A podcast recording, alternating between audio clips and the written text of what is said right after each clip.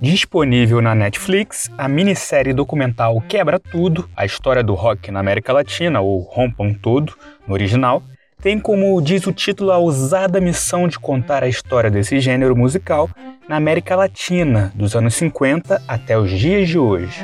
Os seis episódios, com cerca de uma hora de duração do documentário lançado em dezembro do ano passado, falam sobre o rock produzido no continente, suas transformações e seu impacto cultural.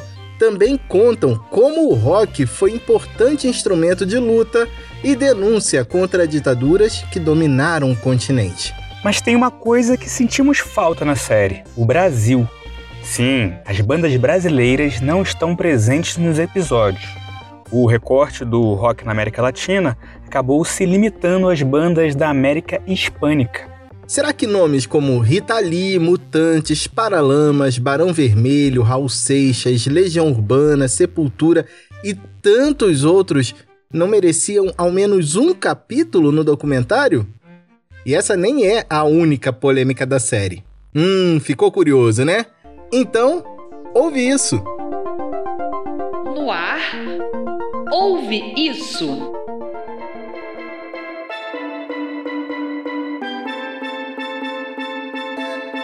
Olá, tá no ar a edição que marca a estreia da segunda temporada do Ouve Isso, seu podcast de cultura e comportamento. Tava com saudade? Eu tava. Eu sou Rodrigo Bap e quem tá comigo é Victor Ribe. Oi, Bap! Oi, pessoal! Ah, eu também tava com saudade de ouvir isso, viu? Bom, vale lembrar que estamos no Instagram e no Twitter como podcast Ouve Isso. E temos um canal no YouTube onde colocamos vídeos especiais. Confere lá, o link tá na bio.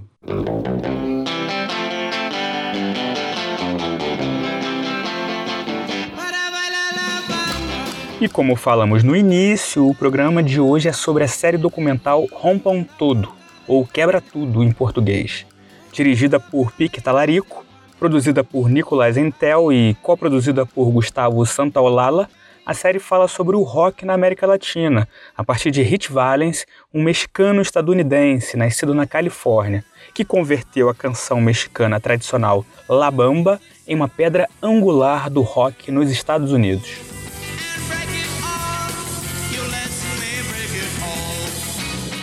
O nome da série já traz uma curiosidade.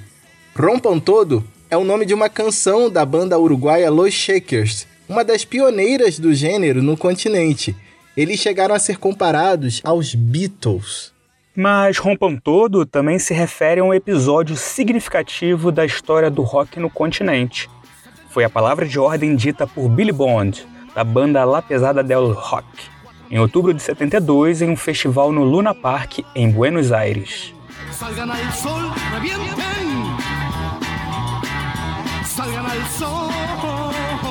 Billy Bond convocou o público que estava apertado na parte mais popular, onde os ingressos eram mais baratos, para a área reservada, que estava vazia. Quando o pau começou a quebrar entre público e polícia, Bond teria atiçado a galera, gritou a frase: Rompam todo! A história é um dos episódios emblemáticos contados num documentário. Com o recrudescimento da ditadura, Billy Bond se exilou no Brasil além de comandar a banda La Pesada, que servia também como um grande laboratório para outros ícones do rock argentino, como Luiz Alberto Spinetta, David Lebon e Charlie Garcia. Billy Bond produziu discos do Sui Generis, do Cero Hiran e de outros artistas. Também foi um dos fundadores e donos do lendário bar La Cueva, espécie de cavern club de Buenos Aires, por onde passou a maioria dos grupos de rock dos anos 60. Se você não sabe, o Cavern Club foi o lugar onde os Beatles tocaram em Liverpool no início da carreira. Logo, logo vamos trazer um episódio só sobre esse patrimônio da música. Com certeza! Fica ligado para não perder. Mas voltando ao episódio de hoje, a gente conseguiu falar com o Billy Bond, que também marcou a música no Brasil. Ele produziu discos como o primeiro solo de Ney Mato Grosso, Água do Céu Pássaro, de 1975. Foi vocalista do grupo Joelho de Porco na década de 70 e foi ainda o responsável por trazer o grupo Queen para o país em 1981, no auge da carreira, e para tocar no estádio do Morumbi, né? algo até então inusitado. Billy Bond é também um consagrado diretor e produtor de teatro no Brasil, tendo produzido peças e musicais como O Beijo da Mulher-Aranha, os Miseráveis e clássicos infantis como O Mágico de Oz e Alice no País das Maravilhas. Atualmente trabalha na montagem de Cinderela em cartaz no Teatro Bradesco, em São Paulo. Eu pertenci às primeiras gerações do rock na Argentina. Não só fui intérprete de quatro, cinco, na época eram vinilos, né? Sino que também fui produtor dos quatro ou cinco grupos, bandas mais importantes historicamente, né, digamos, eh, do rock, entre eles Luiz Alberto Spinetta, Charlie Garcia, pessoal do David Lebon, eh, muita gente que hoje em dia são grandes astros ou grandes estrelas. Eh, tinha muita repressão na Argentina, eu tinha eh, feito alguns eventos que agitaram um pouco a ira dos militares e era uma figura bastante emblemática de contestação à atitude, o que eu cantava.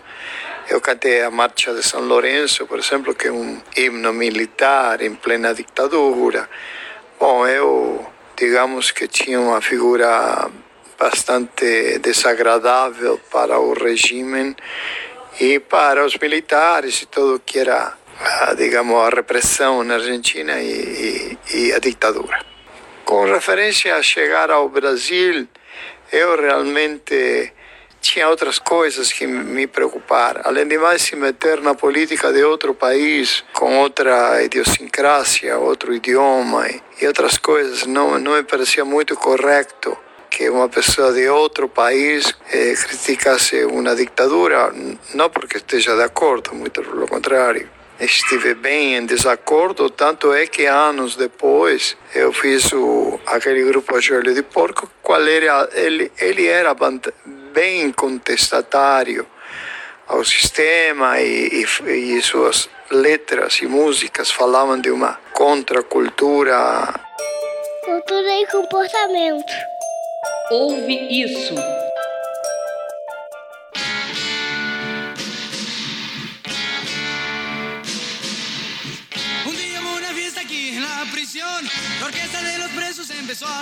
Billy Bond foi um dos cerca de 100 entrevistados pela produção da série documental. Os depoimentos de artistas são mesclados a imagens das épocas retratadas. Essa é a base do Rompam Todo, que segue uma ordem cronológica para contar a história. O primeiro episódio conta que na década de 1950, bandas como Los Locos del Ritmo e Los Teen Tops traduziram canções do inglês para o espanhol. É o caso de El Roque de la Cárcel, dos mexicanos Teen Tops, que é uma versão de Jailhouse Rock de Elvis Presley.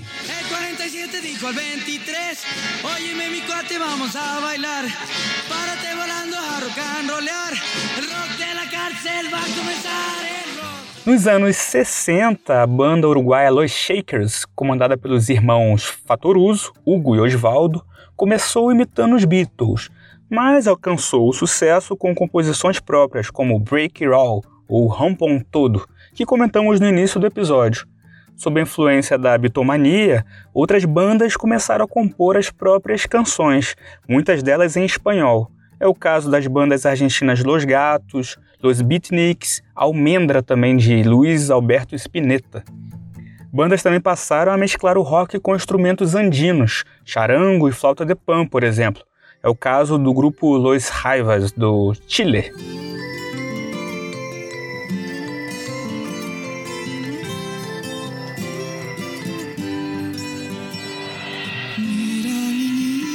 No fim dos anos 60, mudanças políticas, golpes militares e o aumento da repressão impactaram o rock feito no continente.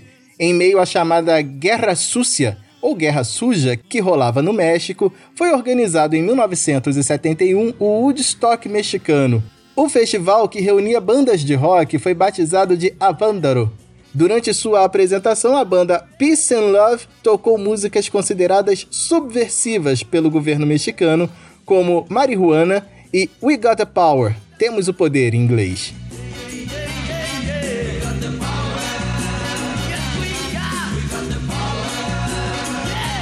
O show estava sendo transmitido ao vivo por uma rádio e chegou aos ouvidos dos agentes da repressão. Depois disso, o rock foi banido das rádios mexicanas e só voltou a ter espaço lá para os anos 80. Após o golpe militar no Chile em 1973, que derrubou o presidente Salvador Allende para colocar o general Augusto Pinochet no poder, os principais grupos musicais tinham que se deslocar para a Argentina para tocar e expressar sua liberdade, especialmente em Mendoza, que fica próxima à fronteira. Mas em 1976 veio o golpe militar na Argentina. Leon Gieco conta no documentário que em 1978, nos primeiros anos da ditadura militar na Argentina, ele foi convocado para se apresentar a um escritório do exército em Buenos Aires. E um general lhe apontou uma pistola do outro lado da mesa em que estava. O cantor ainda não havia lançado Solo Le Pido a Dios, seu maior hino de protesto, mas o público já o cantava com ele no encerramento de seus shows. O militar o ameaçou: da próxima vez que cantar essa canção, vou mandar um balaço na sua cabeça. Gieco seguiu para o exílio, assim como outros artistas como Charlie Garcia, Lito Nebia, Luiz Alberto Spinetta e Gustavo Santaolalla. Mas anos depois, ainda sob o regime, o rock na Argentina ganhou um impulso inesperado quando o governo militar decidiu se meter em uma guerra com o Reino Unido pelas Malvinas. A forte propaganda nacionalista do regime militar chegou ao extremo de proibir música em inglês nas estações de rádio da Argentina. E os músicos que haviam sido banidos anos antes voltaram a ser tocados. Porque senão ia ouvir o quê?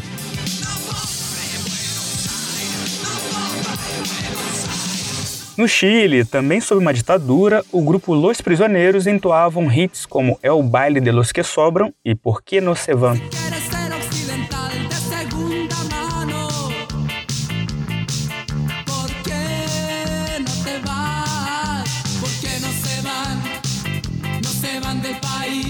Já na transição para a democracia, o México viu o surgimento de Caifanes, El Tri e Maldita Vencidad, enquanto que na Argentina, Andrés Calamaro, Los Abuelos de Nada, Fito Paz, Soda Stereo, Sumo e muitos outros artistas se destacavam.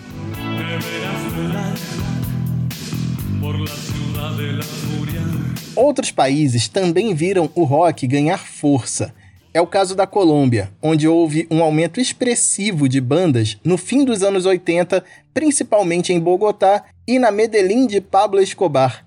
É o caso do heavy metal do Craven e o thrash do Equimosis. Entre os colombianos, porém, o maior destaque fica para Aterciopelados, um duo formado por André Echeverri e Héctor Buitrago, com Florecita Roqueira de 1995, os músicos chegaram à popularidade em vários países da América Latina e são uma referência até para bandas brasileiras como o Pato Fu.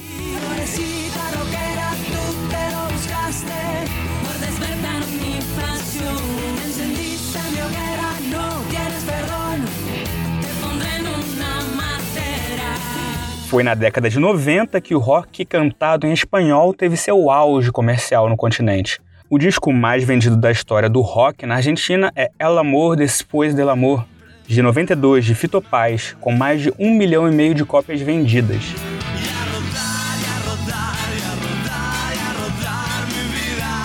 Bem, mas não estamos aqui para fazer um resumo da série. Rompam Tudo tem muitas histórias saborosas, e muitas delas contam com a participação do argentino Gustavo Santaolalla, que já comentamos aqui, e é aí que está um dos grandes questionamentos da série documental.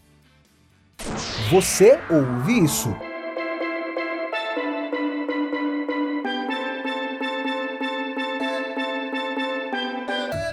Nascido em Buenos Aires em 1951, Gustavo Santaolalla pode ser considerado o rei Midas do rock latino-americano, ou ao menos é o que dá a entender Rompam Todo, tudo que ele toca vira ouro.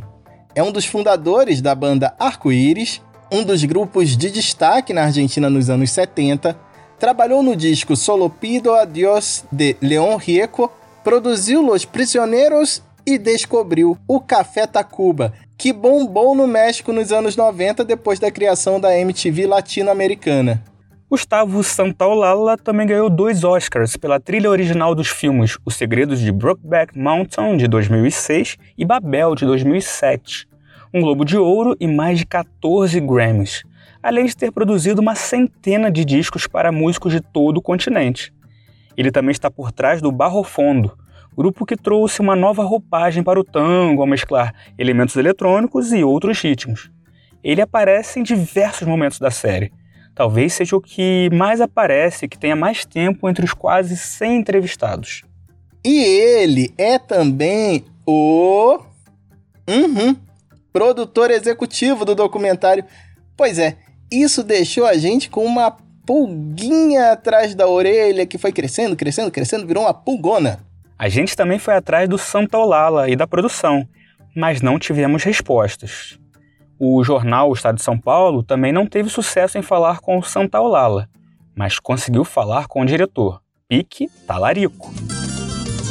Eu não falo mais com Talarico. Talarico roubou minha mulher. Tá bom, tá bom. Essa música não tem nada a ver com o episódio, mas não resistimos. Para quem não sacou, a gente desenha. Talarico é uma gíria que significa aquele amigo ou amiga fura-olho, que, digamos assim, rouba a pessoa que você está ou que você está de olho. Bem, não tem nada a ver com o diretor, né? Encerradas as divagações, voltemos ao tema. Então, Pique Talarico defendeu Santa Olala, abre aspas. Ele disse que deveríamos tirar um pouco as partes em que ele aparecia, mas achei que por sua importância precisava ficar mais tempo. Mas os memes bombaram na Argentina e em outros países da América Latina que não perdoaram a, digamos, intensa participação de Santa Olaja. São muitas as montagens com o rosto do produtor, ao lado de frases como: No dia em que nasci, nasceu o rock latino. Ou sem minha música, a vida seria um erro. Tem ainda aquele que diz: Elvis Presley, John Lennon e eu somos a Santíssima Trindade do rock. O site Mariscal Rock, comandado por Mariscal Romero, jornalista, crítico e radialista, apontou cinco erros gigantes do documentário. Um deles é justamente o centralismo da história em torno de Santa Olala. Romero chamou de amiguismo a excessiva presença do músico e produtor, porque muitas das bandas que têm grande destaque, ainda que sejam importantes, foram produzidas por Santa Olala. Há no mínimo um conflito de interesse, segundo ele. O segundo grande erro, de acordo com Mariscal Romero, é que o documentário praticamente ignora o chamado rock duro, ou rock mais pesado de bandas como La Renga e Rata Blanca. A crítica é compartilhada por Leonardo Vinhas, do site Screamiel. Ele aponta que o movimento argentino do rock barrial, periférico, de classe baixa, futeboleiro e inspirado no som dos Rolling Stones, que é muito forte por lá, por exemplo, foi ignorado. Segundo o Mariscal Romero, o terceiro grande problema é o título ambicioso, quebra tudo, a história do rock na América Latina. Ele, assim como Billy Bond, destaca que o foco do documentário recai sobre Argentina e México, que obviamente são grandes centros do rock no continente, mas aponta que Peru, Colômbia, Chile, Venezuela, Equador e Uruguai aparecem pouco ou nada. Ele destaca ainda a ausência do Brasil. Romero escreve: como deixar de fora um mercado massivo com uma cena própria e com nomes conhecidos mundialmente como Sepultura, por exemplo. O quarto grande erro é a falta de representatividade. Ele escreveu: E as mulheres? Por acaso não suaram, não cantaram, não tocaram e não lutaram como os homens? Ele aponta que, ao final, parece haver uma colagem para dar alguns segundos a Mon Laferte, Julieta Venegas e outras artistas mas também é pouco. O quinto erro, na opinião de Romero, seria a presença de artistas excessivamente pop, ou pouco roqueiros, como o grupo mexicano Maná, que fez até relativo sucesso aqui no Brasil. Para ele, o título mais adequado da série seria A História do Pop Masculino na Argentina e no México e no mundo de Santa Olala. Cultura e comportamento. Sobre a ausência do Brasil, o diretor Pique Talarico respondeu ao estado de São Paulo, aspas, Eu morei em São Paulo por cinco anos e sei que o universo roqueiro de vocês é gigante. Seria preciso mais dez temporadas. Ele contou que pensou em fazer duas entrevistas que acabaram não sendo levadas adiante. Uma com Herbert Viana, dos Paralamas, e outra com Caetano Veloso, principalmente relacionada ao período da Tropicália. A versão é confirmada por Billy Bond. Ele contou pra gente que conversou com o produtor Nico Entel e perguntou justamente o porquê de o Brasil ter ficado de fora. Ele afirmou ainda que eles optaram por uma saída mais comercial, por se tratar de um lançamento da Netflix. Ouve isso. Evidentemente, eles eh, visaram em uma eh, saída comercial, porque obviamente a Netflix é uma companhia que tenta atingir massivamente seus clientes. Então, quando eles escolhem México, México é o maior mercado da América Latina toda, né, de rock, certo? Depois vem Argentina e, obviamente, Chile, Peru e papá. É, eu indaguei com os meninos, com Nico, é, Entel, com o diretor e com todos, e eles me falaram que era um problema mercadológico que Brasil era bastante grande e que Brasil merecia, de alguma forma, alguma coisa que não fosse da fala hispana. Claramente eles conhecem muito bem o Brasil, conhecem muito bem o trabalho dos músicos, mas o Brasil, lamentavelmente, ou por sorte, não teve muita, demasiada influência do rock internacional porque aqui a música popular eh, brasileira é internacional de fato, certo? Não é como a Argentina, por exemplo, que é o tango. O tango não é internacional, porque não dá para dançar, não dá para cantar. Mas sim, o samba, a bossa nova é muito popular no mundo inteiro. O Brasil é muito poderoso, sua música é muito poderosa e merece é, um capítulo à parte. Essa é a declaração do Nico Entel, que é o produtor do seriado. Aqui o movimento de rock brasileiro foi bastante, bastante leve, muito sutil, muito pequeno. Rita Lee, sei lá, Novos Baianos, o, o Terço, Joelho de Porco. Não foi um grande sucesso massivo. O sucesso massivo vem com os anos 80. Mas ouvindo a gente falando, parece que a série é uma bosta, né? uma perda de tempo. Mas não, tem muitos méritos.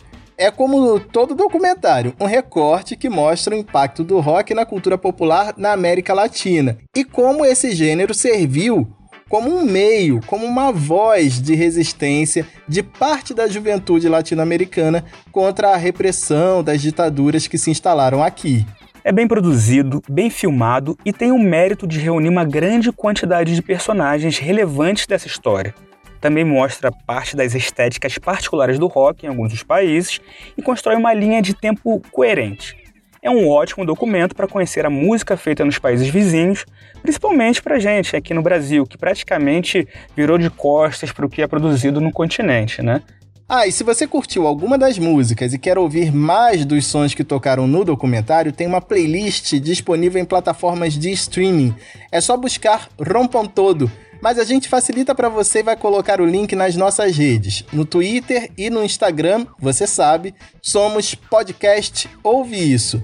E aproveitando o tema Rompam Todo, vamos falar sobre a percepção dos brasileiros sobre o que é ser latino-americano e também esmiuçar algumas conexões entre artistas brasileiros e músicos de países vizinhos em um dos próximos episódios. Que tal, hein? Hum, já tô ansioso. então eu vou nessa. Tchau, tchau, até mais. Até a próxima. Valeu, galera. Tchau, tchau.